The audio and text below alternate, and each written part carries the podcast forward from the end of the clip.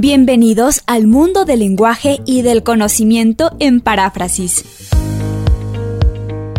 Un espacio para facilitar la elaboración de los textos en la vida universitaria. Paráfrasis, un acompañamiento para la redacción de tesis, de monografías, de ensayos. Despeje sus dudas sobre la escritura y la investigación en paráfrasis. La conducción de Miguel Romero.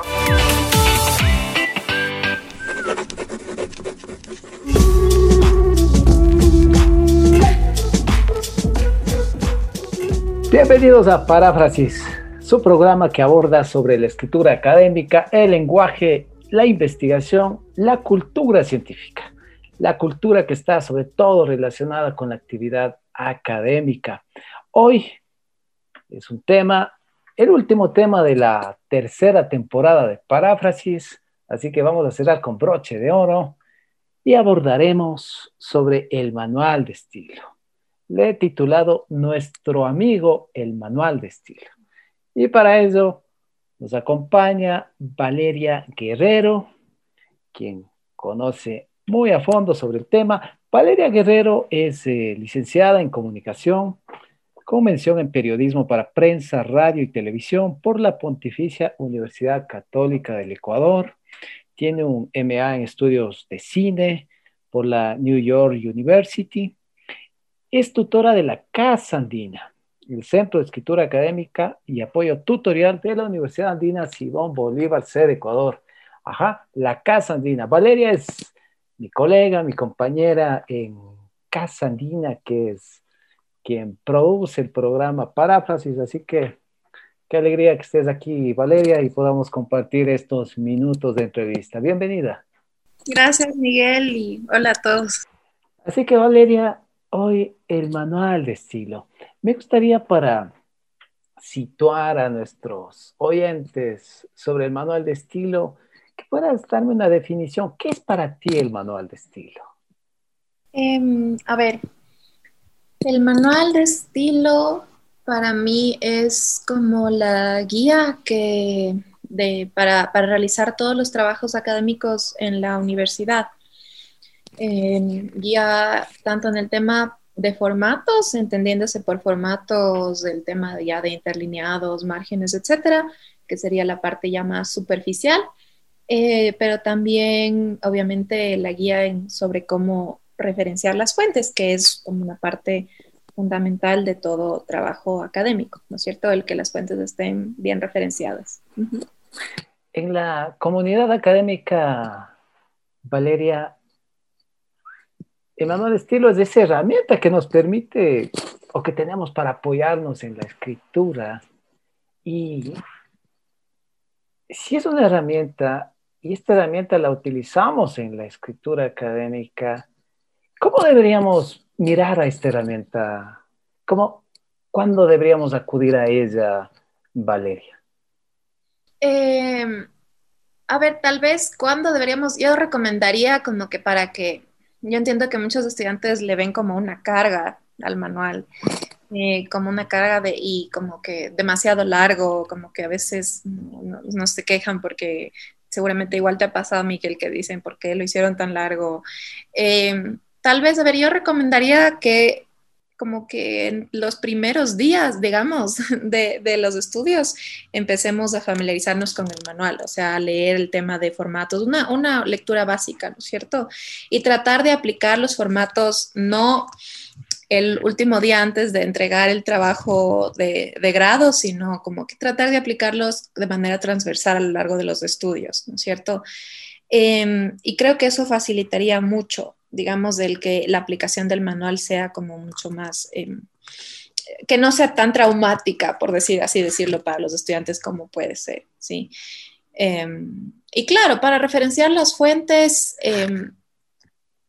debería ser como, obviamente, tal vez yo le veo el problema es que los estudiantes no tienen como una, no tienen mucha familiaridad, con el hecho de referenciar las fuentes muchas veces. O sea, eh, muchos estudiantes tal vez como que hicieron sus estudios de pregrado tal vez hace muchos años, no sé, o tal vez fueron estudios muy técnicos en donde nunca les pidieron referenciar las fuentes Y tal vez por eso creo que el manual puede ser como un poco intimidante para los estudiantes, porque no tienen esa práctica sobre cómo no entienden tal vez la necesidad de referenciar las fuentes.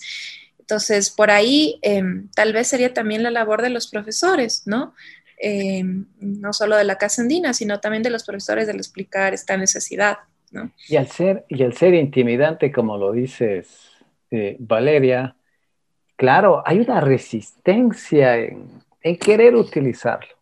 A veces veo, por ejemplo, que los estudiantes eh, presentan su borrador del documento académico, ya sea una monografía, un ensayo, una tesis, y se observa que no está aplicado el formato como estipula el manual de estilo. Y uno le pregunta y dice, eh, ¿revisaste el manual? ¿Estás utilizando? Sí, sí me he leído unas tres veces, ya me lo sé de memoria, dice un estudiante.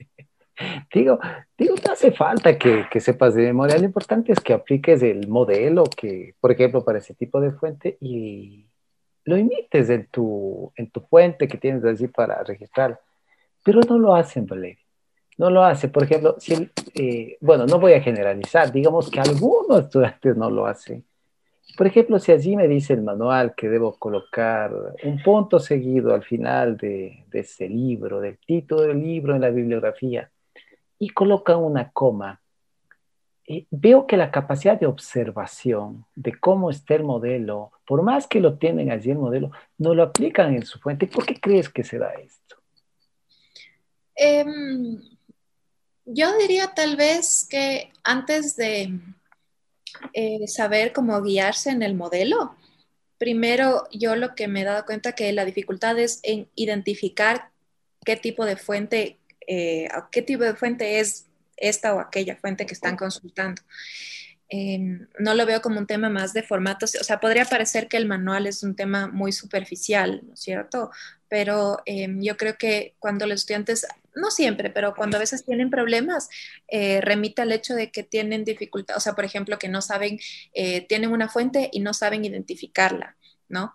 Eh, entonces no saben si eso es un artículo académico, si es una sección del libro y entonces ahí ya viene un problema porque si a todo le citan como como un libro, no vas a tener los datos completos de la fuente y eso, aunque parecería un tema como que solo formal, realmente no lo es tanto porque el hecho de que muchas veces cuando ya está mal citado, o sea, tal vez la coma o el punto no nos cambia la vida, ¿no es cierto? Pero cuando no damos los datos completos de la, para, para que los estudiantes lleguen a la, para que los lectores lleguen a nuestras fuentes, entonces justamente estamos limitando el acceso a, nuestros, a nuestras fuentes académicas, ¿no es cierto? Y eso también tiene otras consecuencias, porque, digamos, yo como lectora de un trabajo académico en donde un texto no está bien citado, no puedo llegar a esas fuentes, no puedo contrastar esa información, eh, tal vez... Eh, tener otro punto de vista diferente sobre cómo interpretar esa fuente y eso no es, o sea, sí pasa muchas veces. Ahora, yo creo que, ¿por qué también pasa esto? Porque... Em, los estudiantes tienen muchas veces dificultades en, referenciar correctamente las fuentes. Yo veo también que es porque eh, lamentablemente en nuestros contextos em, no necesariamente, eh, o sea, accedemos a las fuentes, no necesariamente a través de bases de datos académicas que nos dan toda la información, sino muchas veces a través de páginas que son muy buenas, pero por ejemplo academia.edu, o que no necesariamente nos dan todos los datos de las fuentes o estos otros repositorios que existen, en donde simplemente alguien subió el escaneado de una sección del libro, pero no nos da los datos de esa información, no tenemos la página de créditos, no sabemos cómo referenciarlo. Entonces, entonces, yo me doy cuenta que también para referenciar bien y correctamente las fuentes, nos toca hacer como una labor detectivesca de tratar de eh, rastrear este, este documento de qué es, es parte de una, de, una, de una compilación, entonces, cuáles son esos datos. Y entonces, también por eso no es un trabajo tan sencillo y es precisamente, yo lo veo por la limitación del acceso a recursos que tenemos desde desde nuestros sures, ¿no es cierto? Y los que muchas veces los estudiantes llegan a las fuentes desde estas em, vías alternativas, digamos, pero son las vías que tenemos, ¿no? Para acceder al conocimiento. Ahora, por ejemplo, tú mencionas una base de datos, claro, se puede acceder a un documento, digamos, un artículo académico, y allí en el sitio te indica y dice forma de citar este artículo.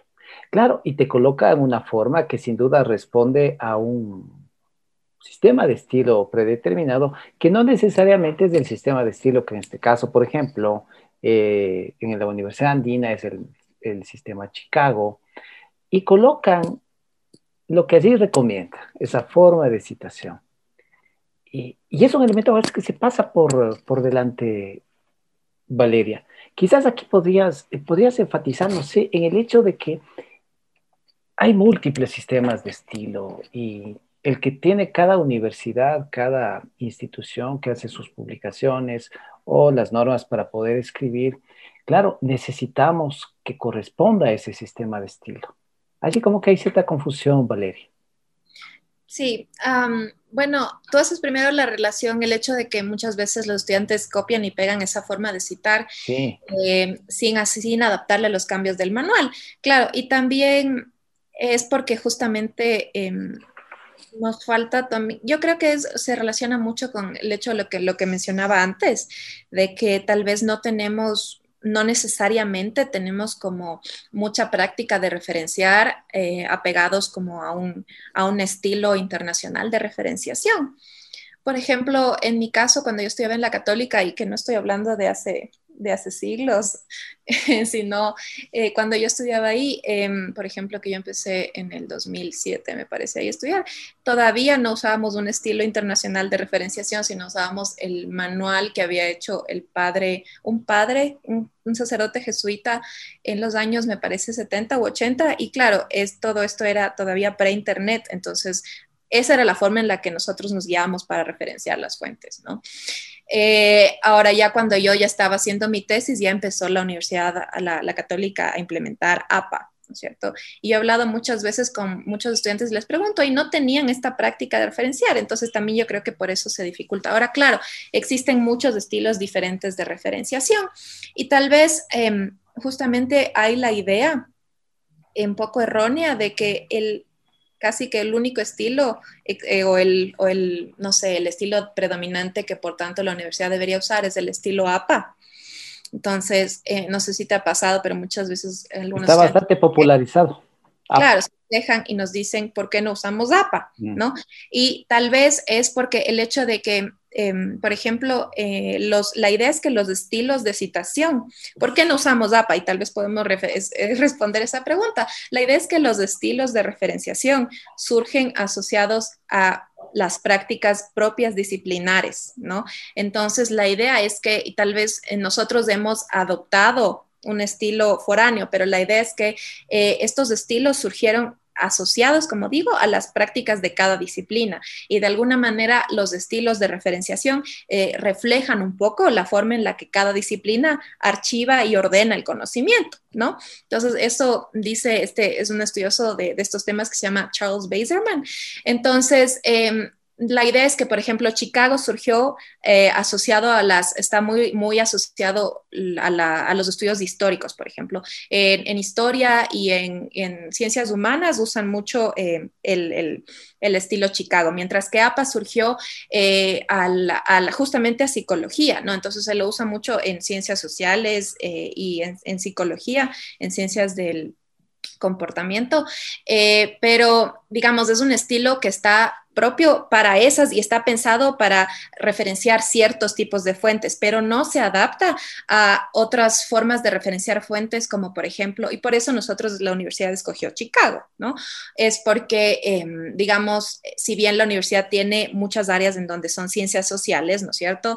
En donde bien se podría aplicar APA, pero también tenemos, por ejemplo, un área de historia en donde difícilmente, si no es casi imposible, diría yo, se podría referenciar eh, fuentes primarias que vienen de archivos, en donde cada archivo tiene a su vez su propia forma de organizar eh, las, las fuentes. Entonces, por tanto, el estilo de notas y bibliografía del estilo Chicago permite adaptar digamos, la forma de referenciar a casi que adaptarlo a cada fuente. Entonces, eh, por eso la Universidad usa Chicago. Entonces, APA no es el único estilo, de hecho, como digo, cada disciplina tiene su, propia forma de referenciar eh, las fuentes y por tanto tiene su propio estilo. Y si nos vamos al repositorio de estilos de Sotero, por ejemplo, tú habrás visto, Miguel, que tenemos como más de 9000 estilos. Entonces, eh, o sea, y por eso justamente la ventaja, nunca vamos a tener un estilo predominante ni absoluto, ¿no? Pero la idea es que sí tenemos estas herramientas que nos ayudan a cambiar de un estilo a otro, ¿no? Entonces, un poco. Usted escucha Paráfrasis, hoy nos acompaña Valeria Guerrero y abordamos el tema Nuestro amigo el manual de estilo. Espero, Valeria, que al final de esta entrevista, pues, si es que hay cierta resistencia o, o intimida el manual de estilo, pueda verse de otra manera, ojalá con cierta amistad, cierto cariño, porque es una herramienta que nos apoya, que sin duda ese apoyo es fundamental para poder eh, insertar en la investigación, en la escritura, en la referenciación. Antes de irnos a la pausa musical, eh, Valeria, este, por ejemplo, en los talleres, los estudiantes dicen, ¿y por qué la Universidad Andina escogió el sistema de estilo Chicago? ¿Por qué no escogió APA? Ajá. Y a veces pienso que, en cambio, si estamos en un taller de una universidad que utiliza el sistema APA, en cambio dicen, ¿y por qué la universidad escogió el sistema APA y no escogió el sistema MLA o el sistema Chicago? Entonces, eh, a veces esta, por ejemplo, la explicación que tú brindabas sobre las razones por las cuales la Universidad Andina escogió el sistema Chicago, es importante conocerlas y quizás así entendemos más y, sentimos que como que es más cercano a nosotros nuestro sistema de estilo, ajá, darles la cierta pertinencia en el uso. Con, esta, con este comentario, Valeria, es momento, el tiempo nos indica que hay que hacer una pausa musical. Te pido que nos compartas una canción que sea de tu agrado para que la audiencia de Radio Voz Andina Internacional pueda escucharla. Eh, a ver, déjenme ver, tal vez podríamos escuchar em, Picture Me Better de Wise Blood. Es un nuevo álbum que salió de esta, bueno, no tan nuevo, 2019, pero me gusta mucho. Regresamos.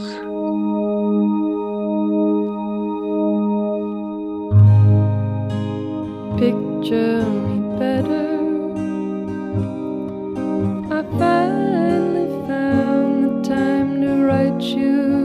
This letter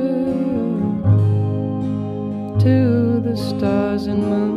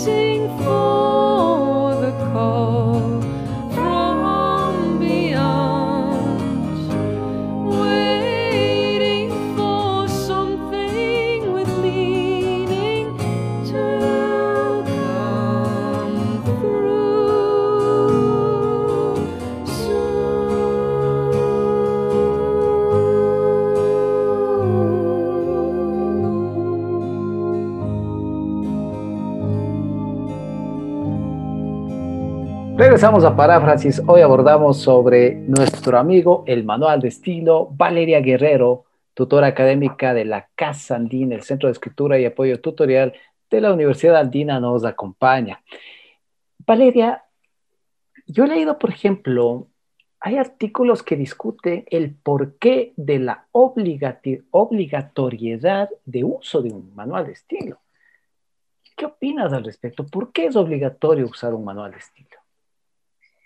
Em, a ver, tal vez, eh, digamos, eh, lo que me parece interesante en otros, por ejemplo, bueno, tengo que decir mi, experiencia académica en Estados Unidos, por ejemplo, ahí no existía un manual obligatorio de la universidad, ¿no? O sea, por ejemplo, alguna vez le pregunté a una profesora que qué es, con qué estilo quisiera que referenciemos las fuentes y me dijo, cualquiera, si quieren pueden inventarse un propio estilo con tal de que sea consistente y coherente, ¿no? Entonces, eh, digamos, justamente aliado, ligado al tema de que, em, digamos, cada práctica, cada, cada área disciplinar tiene su propia forma en la que ordena sus fuentes y de eso está, cada área disciplinar tiene un estilo preferido. De hecho, yo me he dado cuenta que no todas las universidades, al menos, por ejemplo, la mía no tenía una, un estilo predeterminado, sino que la idea es que cada uno, por ejemplo, yo usaba MLA porque era el que más me gustaba a mí, mi compañera usaba Chicago. Entonces, eh, digamos, no necesariamente tendría que haber un manual de estilo obligatorio, pero tal vez yo diría en nuestro contexto, yo creo que sí es importante y necesario tener un manual de estilo porque justamente por un poco lo que decía, tal vez no tenemos tanta familiaridad con los diferentes estilos de referenciación. Entonces, el hecho, sí me parece importante que eh, se haya escogido un manual de estilo porque de lo contrario, como tal vez no tenemos esta familiaridad con los diferentes estilos, se convertiría en un caos, tal vez un poco, y sobre todo eh, no tendríamos una, no, no sé si necesariamente podríamos referenciar las fuentes de manera consistente en diferentes estilos. Entonces, en ese sentido, sí me parece por eso importante tener un manual de estilo y me parece de ahí... Eh, que fue como una decisión sabia el usar Chicago precisamente porque el estilo Chicago tiene estas dos formas de referenciar las fuentes, que es el estilo que a veces también se le llama Harvard o es el estilo como en el mismo texto es una versión de APA, ¿no es cierto? Tienes el paréntesis con, el, con los datos de las fuentes que son el estilo que usan mucho, por ejemplo, como decíamos, las ciencias sociales y también tiene este otro estilo que en cambio está más ligado a humanidades. Eh, que es el de notas y bibliografía. Entonces, me parece que la, elección de, del estilo de Chicago en ese sentido fue como que un buen punto medio. El, eh, hace un rato mencionabas, por ejemplo, cuando también podemos apoyarnos en, en, software, como Sotero, un gestor bibliográfico. Y ahí creo que es importante precisar algo con, con respecto a, a, veces los estudiantes utilizan un gestor bibliográfico, pero no están familiarizados con el sistema de estilo.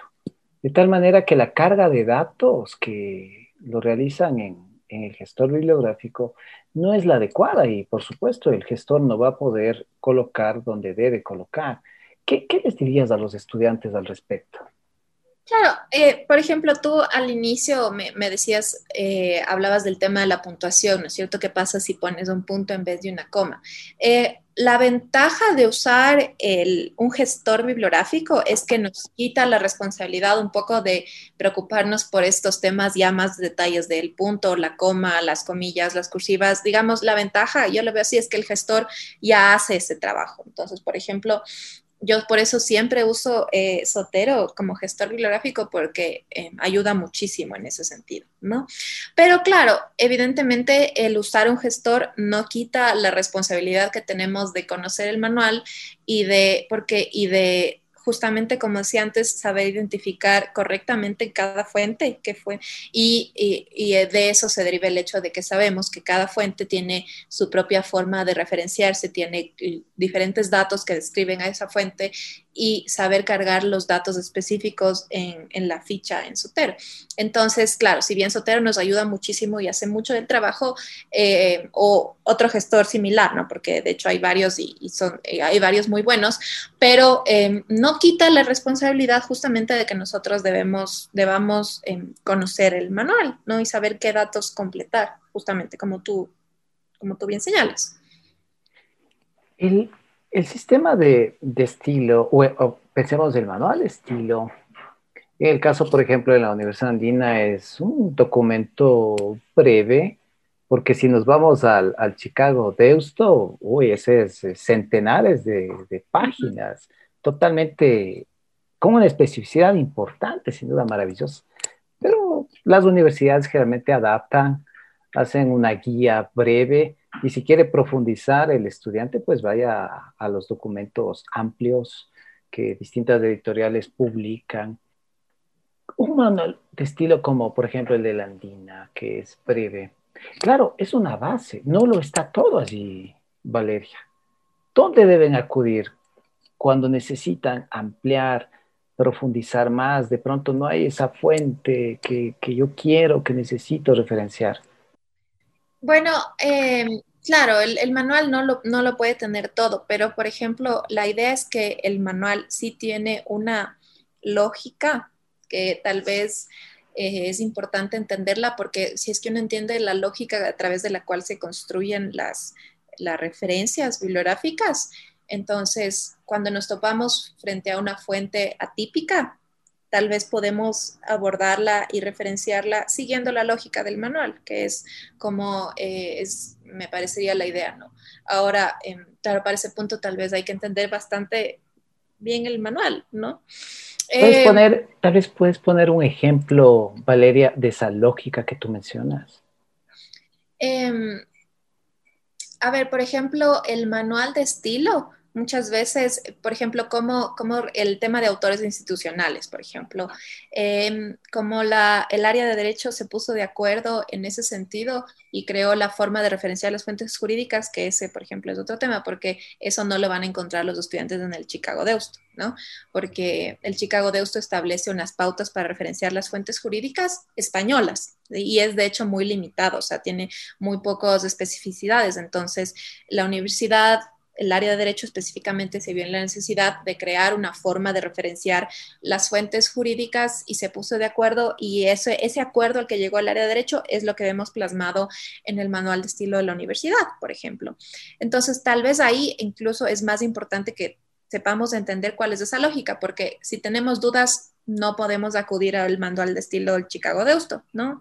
Entonces, por ejemplo, ¿cuál es la lógica en el tema de autores institucionales? Por ejemplo, si te das cuenta, el manual de estilo siempre pone de mayor a menor, ¿no? Entonces, ¿a qué me refiero? Primero Ecuador, ¿no es cierto? Luego Corte Provincial de Justicia y luego Sala de lo Penal. No sé, eh, yo no soy abogada, entonces tal vez estoy hablando algo muy impreciso, pero esa es la idea, por ejemplo. Entonces, si tú ya sabes de eso, sabes que debes poner, por ejemplo, ONU, Asamblea General, siempre de lo más grande a lo más pequeño, ¿no?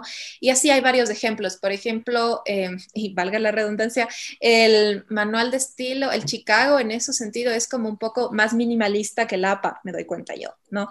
Entonces, por ejemplo, eh, la idea es que lo que se sobreentiende, de alguna manera no se lo especifica. Entonces, por ejemplo, por eso no podemos, y lo más común no se especifica. ¿A qué me estoy refiriendo ahí? Por ejemplo, cuando es el número de página, no ponemos P punto, sino ya como esa es la, la, mayor parte de obras están, están paginadas, entonces el número de página va solito, ¿no es cierto? Pero en cambio ya cuando es algo que difiere de la norma general, es decir, cuando ya estamos hablando de número de párrafo para el tema de páginas web o para el tema también de eh, muchas, qué sé yo, documentos, cual, en las sentencias de la Corte IDH están divididas en párrafos, por ejemplo. Entonces, o cuando es, el, entonces cuando es algo diferente de eso, ya ponemos y debemos incluir la abreviatura, por ejemplo, el ADPAR, ¿no?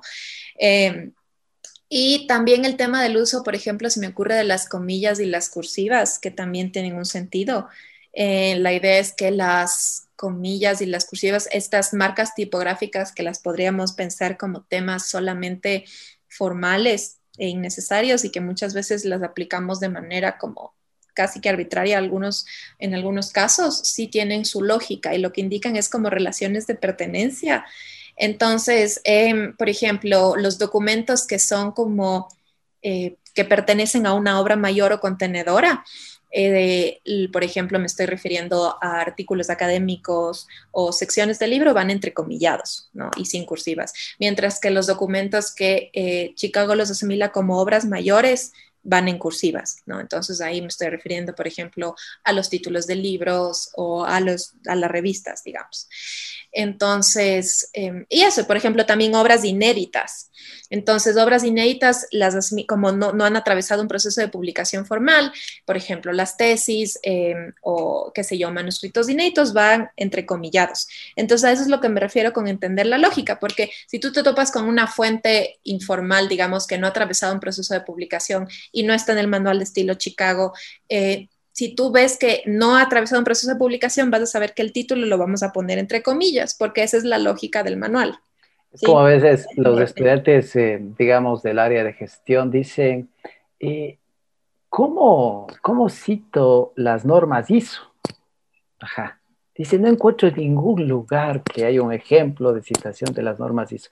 Y es cierto, aquí la, la lógica de lo que tú dices, Valeria, es muy importante, porque si sabemos que en el tema de autores, por ejemplo, si son personas, siempre empieza eh, el nombre, el apellido, pensando en la, el subsistema notas y bibliografía. Claro, sé que independientemente de si es el autor sea de esa información que está en esa página web o de ese artículo académico o de ese libro, ese capítulo de libro, en fin, sé que voy a poner nombre, apellido, si es que es en la nota al pie, con el sistema de notas y bibliografía.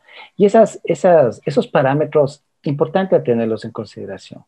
Claro que sí, porque no siempre voy a tener a la mano alguien que me apoye o me despeje esa duda, o de pronto hago un rastreo en internet y me quedo más mareado así con todo lo que encuentro. Ajá. Usted escucha paráfrasis. Hoy abordamos sobre nuestro amigo el manual de estilo con Valeria Guerrero, tutora académica de Casa Andina. Valeria, en, este ámbito, quizás para enfatizar un punto que abordaste, las fuentes jurídicas. Eh, es cierto que diversos manuales de estilo, pues sistemas, no tienen un capítulo dedicado, amplio, para que uno pueda decir, ok, tengo esta ley orgánica, o tengo la constitución, o estas sentencias eh, o este reglamento, ¿cómo lo referencia? Y quizás hay un punto importante a considerar, eh, pienso este momento en las universidades o en los centros académicos que desarrollan sus manuales de estilo. en el desarrollo de esa guía, incorporar ejemplos de este tipo, porque si no a veces el estudiante cuando no encuentra, no haya, eh, está confundido, está con angustias, no sabe cómo y detiene allí el registro de esa fuente. Entonces, te pronto un llamado, Valeria, a las entidades que publican sus guías de las normas. ¿Qué dirías que deberían contemplar? Así que es, comúnmente aparecen allí en los documentos que necesitan ser referenciados. Em, bueno, Sí, los manuales de estilo en general no suelen incluir la forma de referenciar fuentes jurídicas, pero eso también como tiene una razón histórica. Entonces, no sé si, no creo que lo podrían incluir, por ejemplo, APA, que no, no necesariamente, no creo que lo podría incluir, porque la idea es que la, referenciación y los sistemas de documentación de fuentes jurídicas siempre han tenido una historia separada. De hecho, por ejemplo, eh, los sistemas de, referenciación y de documentación modernos surgieron, por ejemplo, en el, a finales, en, el siglo XVIII, digamos, en el siglo XVIII y en las ciencias exactas en el siglo XIX. Eh, pero la referenciación de fuentes jurídicas, digamos, tiene una historia en cambio medieval.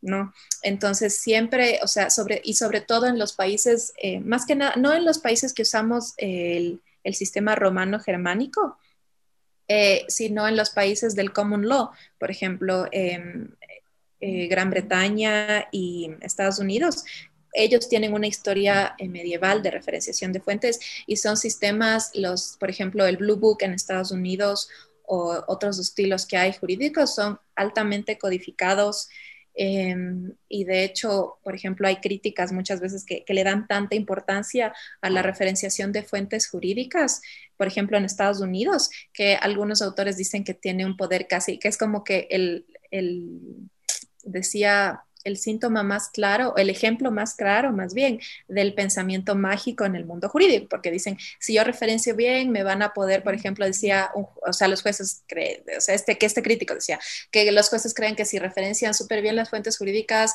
su, su ley se va a convertir como en jurisprudencia, algo así, o sea, le dan muchísima importancia, tanta importancia que ya se vuelve como, ya hay críticas, de hecho. Entonces, tal vez no sé y por toda esta historia y esta tradición de referenciación de fuentes jurídicas que tienen, eh, no sé si necesariamente se las podría incluir como parte de los estilos, porque esa siempre ha sido como una historia separada. Más bien creo que yo fue interesante en eso y me parece súper importante lo que hizo el área de derecho de la universidad, que es justamente aportar con una forma que igual obviamente podría irse pensando y va a irse desarrollando con el tiempo de cómo se deben eh, referenciar las fuentes jurídicas, digamos, em, adaptadas a la realidad jurídica de cada jurisdicción un poco, ¿no?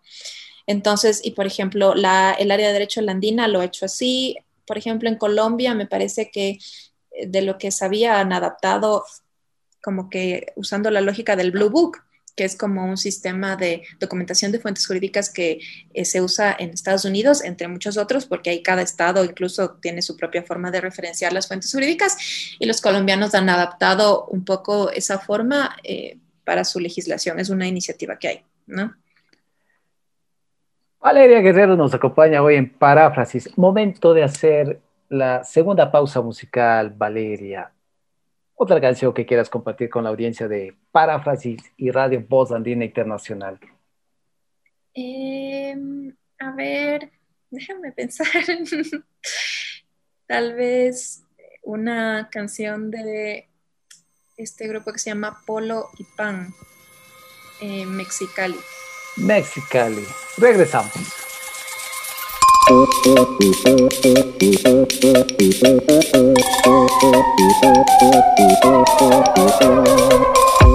la bestia, me subo en el tren. Es el correo de la sombra. Amigos miran de Veracruz el cartel. Los niños salen ahora. Ciudad de Bravo, canal de la Mona. Juan Arizona, entre Florida. Me lanzo ya con merenda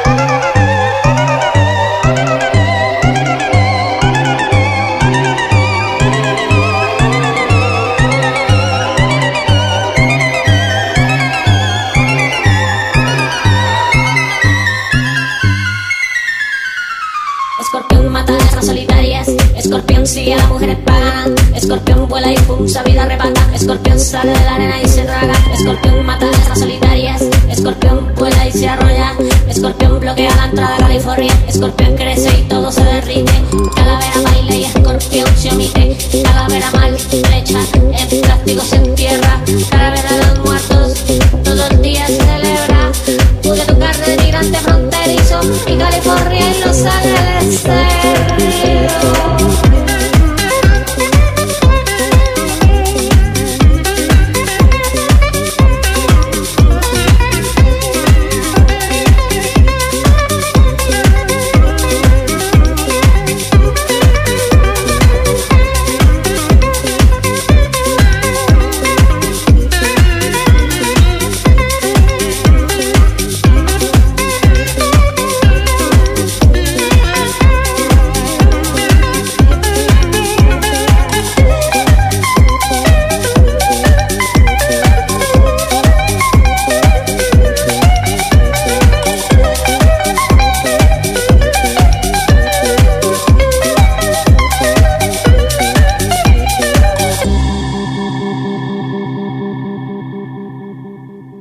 A Paráfrasis. Hoy conversamos sobre nuestro amigo el manual de estilo con Valeria Guerrero. Valeria, de lo que comentábamos antes del final de las, antes de pasar a la segunda pausa musical, las adaptaciones. Yo recuerdo, por ejemplo, cuando eh, trabajaba en otra universidad y teníamos un manual, bueno, no un manual, una guía, una guía breve de APA, de APA, la sexta edición en inglés, la tercera en español. Entonces, y nos reunimos porque había las inquietudes de profesores de la confusión de los estudiantes y decían, no hay fuentes jurídicas, no hay este tipo de fuentes. Entonces, se conformó una comisión para incorporar una serie de fuentes que se necesita contemple el manual, la guía de esa universidad específica. Y se logró, se logró un documento, me acuerdo la experiencia de, unos profesores, unos PhDs, en fin, que publicaban. Entonces, salió un documento muy interesante, adaptación, así es. Es muy particular de esta universidad. Y claro, tú mencionabas hace un momento de que, claro, hay miles de versiones de manuales de estilo o de sistemas de estilo. Y claro, de hecho, las editoriales, cuando se va a publicar en alguna editorial, por ejemplo, la Thomson Reuters, la Tirano Blanche, tiene sus propios manuales, muy similares de algunos otros, pero con ciertas particularidades también. Entonces, esta adaptación creo que es, es importante considerarla. Yo enfatizo en esto porque en distintas universidades no, no lo han hecho, no lo han considerado. De hecho, hay universidades, como, ¿qué piensas tú sobre? Hay universidades que no tienen su, su propia guía de estilo. Simplemente dicen, utilizamos APA, la séptima edición y listo. Así, no sé si es descomplicarse o hace falta que creen su propia adaptación o una guía muy específica para esa universidad. ¿Qué opinas al respecto? Em, no sé, ahorita estaba pensando, eh, Sí, justamente, y en ese sentido, un manual de estilo en estricto sentido, em, yo lo, lo, veo como una especie de, como un acuerdo, como que todos nos ponemos de acuerdo en algo, como que es una especie de acuerdo de la comunidad en donde se usa ese manual. Ahora, tal vez una deuda pendiente que nosotros tenemos como universidad es que este acuerdo no solo es en el tema de referenciación de fuentes, tú hablas del Chicago que tiene más de mil páginas y también tiene una serie de pautas, por ejemplo, el tema de, la escritura, porque justamente, y tal vez eso es algo que nos, que nos falta, una deuda pendiente de nuestro manual, sería incorporar como uno, algunos capítulos, qué sé yo, que diga cuáles son, o sea, porque tú sabes que, digamos, la norma te establece, la, RAE te dice, tiene ciertas reglas, ¿no es cierto? Pero hay muchos otros temas en el tema de la escritura que te, deja abierto y tienes varias opciones. Entonces, el manual en ese sentido lo que suele hacer también es establecer un acuerdo para que genere unidad, ¿no es cierto?, en, todos los textos que se producen en una comunidad, no solo en la referenciación de fuentes, sino también en temas de escritura. Tal vez de eso faltaría. Em, Ahora, sobre lo que tú mencionas de que no todas las universidades han llegado a estos acuerdos, sí, yo creo que tal vez es comprensible un poco porque justamente el tema de los la implementación de sistemas de documentación internacionales yo veo que es algo todavía reciente. Entonces, tal vez por eso, eh, al menos en un principio, lo más fácil sería decir si usamos simplemente este manual, ¿no? Por ejemplo, el problema de usar APA es que la traducción de APA eh, en español es, es realmente pobre. Entonces, yo no sé cómo hacen las universidades que tienen APA, porque, por ejemplo, la ventaja de Chicago es que tienes un manual adaptado al español y una adaptación muy bien hecha. Entonces, es por eso es otro motivo por los que usamos Chicago, mientras que eh, la traducción de APA es pésima. De la tercera en español. ah, es muy mala. Entonces, por ejemplo, yo cuando alguna vez uso APA, más bien trato de buscar los recursos que hay antes que el mismo manual en español, que es lo, el único recurso que hay en español, ¿no es cierto? Trato de buscar más bien en páginas web. La misma APA tiene un blog en donde suele resolver muchas de las dudas que, que, no están en el manual, pero claro, está en inglés, ¿no? Entonces, tal vez en ese sentido em, sería interesante que las universidades que usan APA, que son varias, hagan ese trabajo, más que nada porque los recursos en el idioma, en español, no son muy buenos. Entonces ahí creo que es incluso más importante que las universidades hagan ese trabajo de generar una guía para los estudiantes en donde se resuelvan y se aclaren varias de las dudas que en el manual en español no están aclaradas y o están muy mal explicadas. Usted escucha paráfrasis. Hoy abordamos sobre nuestro amigo el manual de estilo.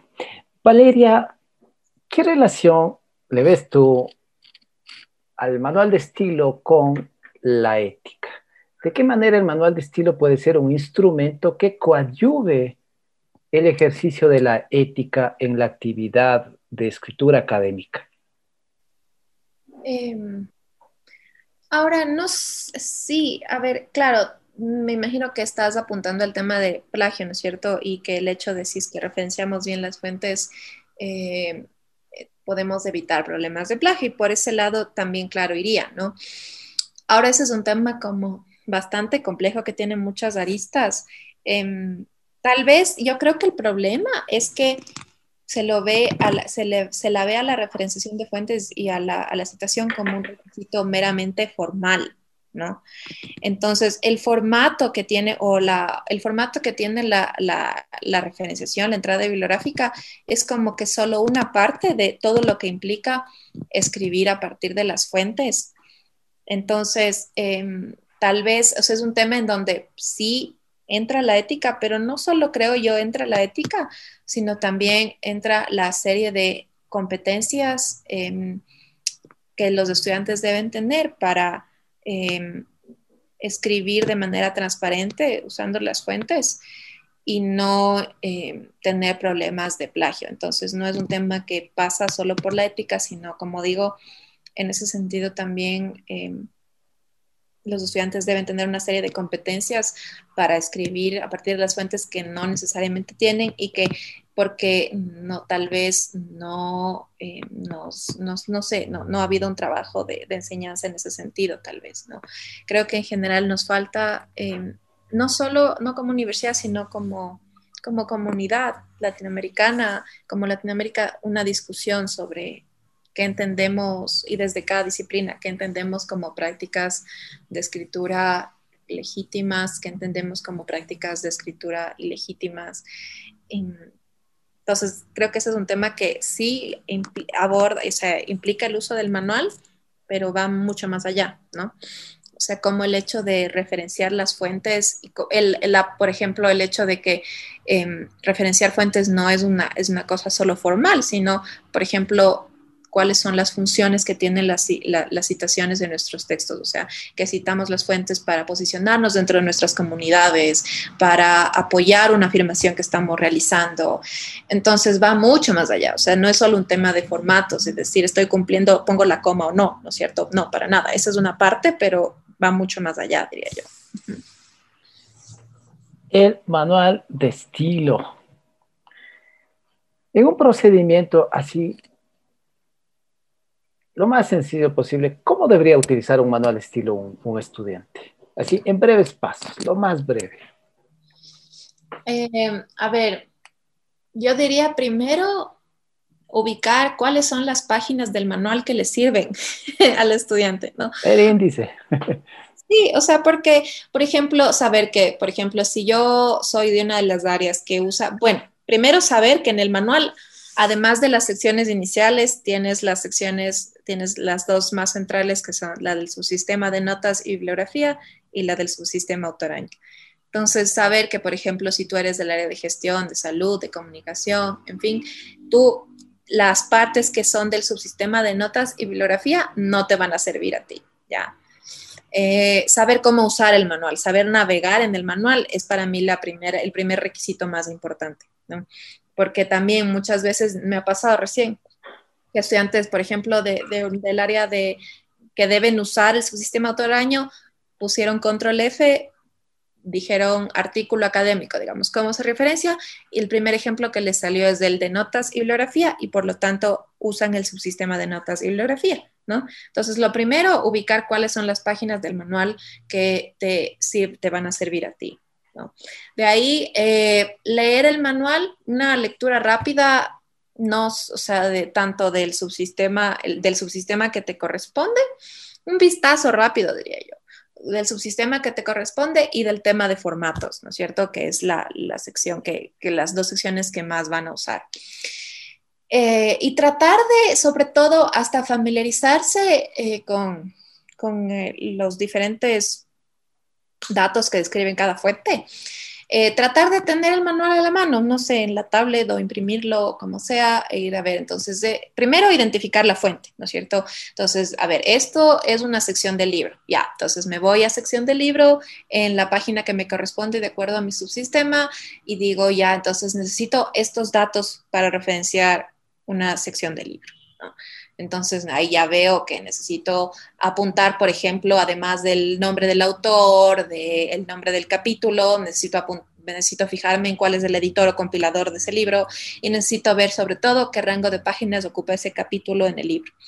Entonces, y tratar de apuntar esos datos de manera oportuna, eh, ya sea en un gestor bibliográfico como Sotero o no sé, si es que yo lo que les digo es usen el gestor o en todo caso, si ustedes les, gusta hacer esto más a la mano, tienen esa, porque muchos estudiantes no prefieren hacer a mano, bueno, no importa, háganlo a mano, pero igual anoten estos datos de manera oportuna. Por ejemplo, el rango de páginas que ocupa esta sección del libro en el libro, porque luego regresar a la biblioteca para completar esos datos va a ser un doble trabajo, ¿no? Entonces, por eso mismo también es importante eh, que conozcan más o menos cuáles son los datos que describen cada fuente. Valeria Guerrero, hemos llegado al final del programa. Te agradezco por haber aceptado participar en Paráfrasis. Y conmigo, Miguel Romero Flores, será hasta la próxima edición. Pásela bien.